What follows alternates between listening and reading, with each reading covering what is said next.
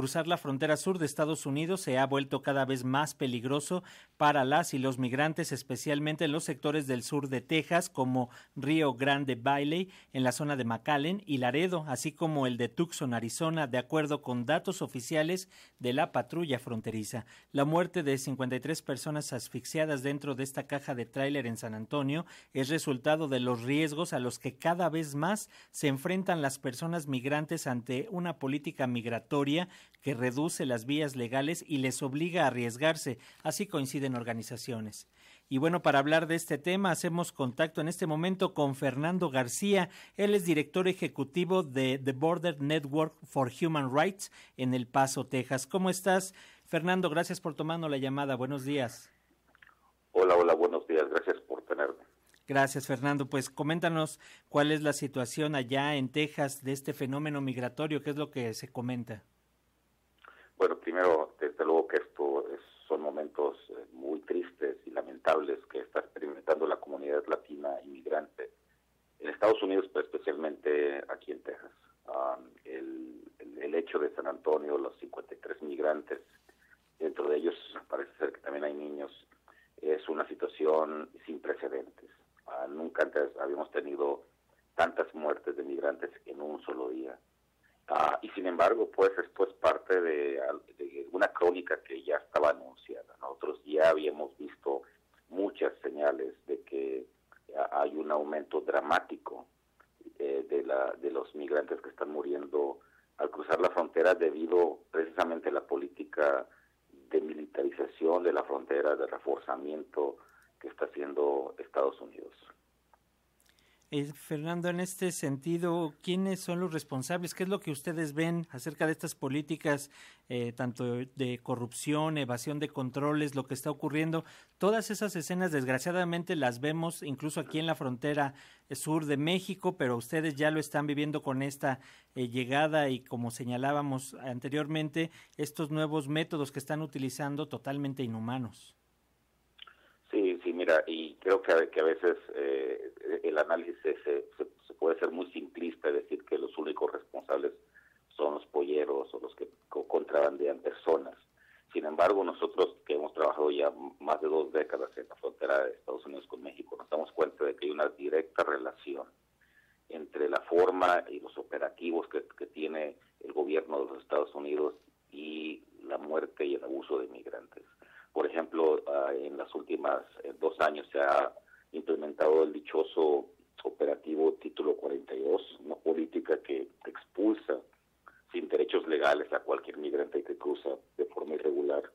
Y también eh, otro que se llama Quédate en México, o MPP, que personas que vienen legalmente a pedir asilo, cruzan por un puente internacional, son regresadas a México a esperar por meses y años a eh, su caso de asilo. Entonces, eso ha, puesto mucha presión en que migrantes de entonces contraten organizaciones criminales que están haciendo un gran negocio en el cruce de, migrantes hacia el otro lado, hacia la frontera del lado de Estados Unidos. Entonces, nosotros no, no nos queda duda de que hay una gran responsabilidad eh, del gobierno de los Estados Unidos en general, que ha, que ha continuado con políticas de Trump que, que él impuso en su administración y que ha continuado ahorita con Biden.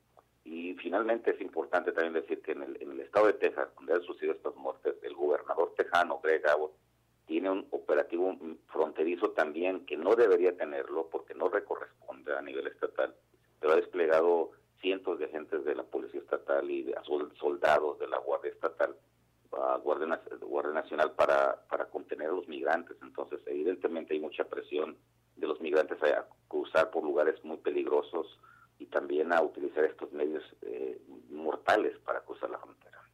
Sí, así es, y más, como bien señalas, allá en el Estado, en donde vemos una, una cuestión y una mano dura más, más fuerte y más represiva en este sentido. Pero la ciudadanía, ¿cómo lo ve, Fernando? ¿Cómo, cómo, cómo pulsas tú la, la, el ambiente, la ciudadanía, qué es lo que opina, también está dividida, eh, todavía se dan estas escenas en donde no se les apoya a los migrantes y al contrario, hay algunos que los cazan. ¿Qué nos puedes comentar de esto?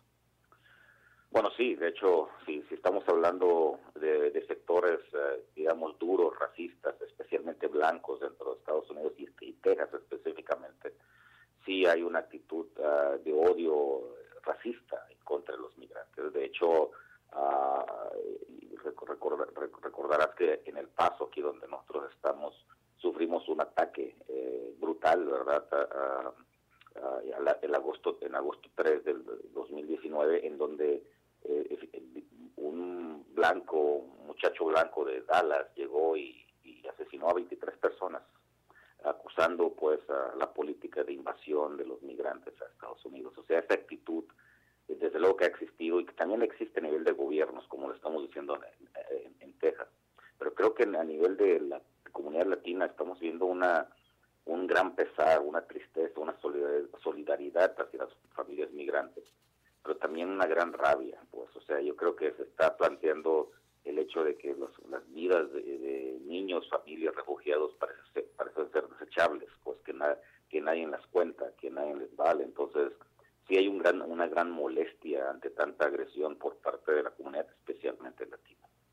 Finalmente, Fernando, te preguntaría tu opinión que viene la reunión entre ambos mandatarios, López Obrador y Joe Biden, allá en Washington. ¿Crees que haya realmente avances? También pensando en que Estados Unidos ahorita está inmerso en esta cuestión electoral.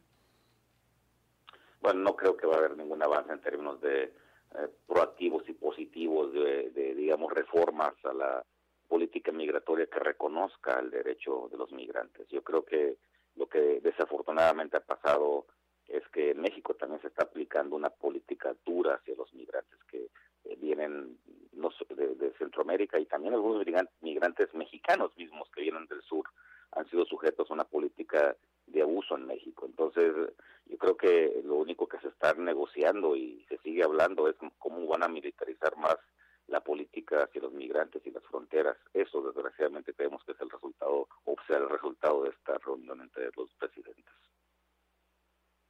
Muchas gracias, Fernando García, director ejecutivo de The Border Network for Human Rights en El Paso, Texas. Gracias por estos minutos para las audiencias de Radio Educación. Estaremos pendientes de cómo se va desarrollando las investigaciones, cómo van avanzando y qué es lo que ocurre con las y los migrantes por allá. Muchas gracias, un abrazo.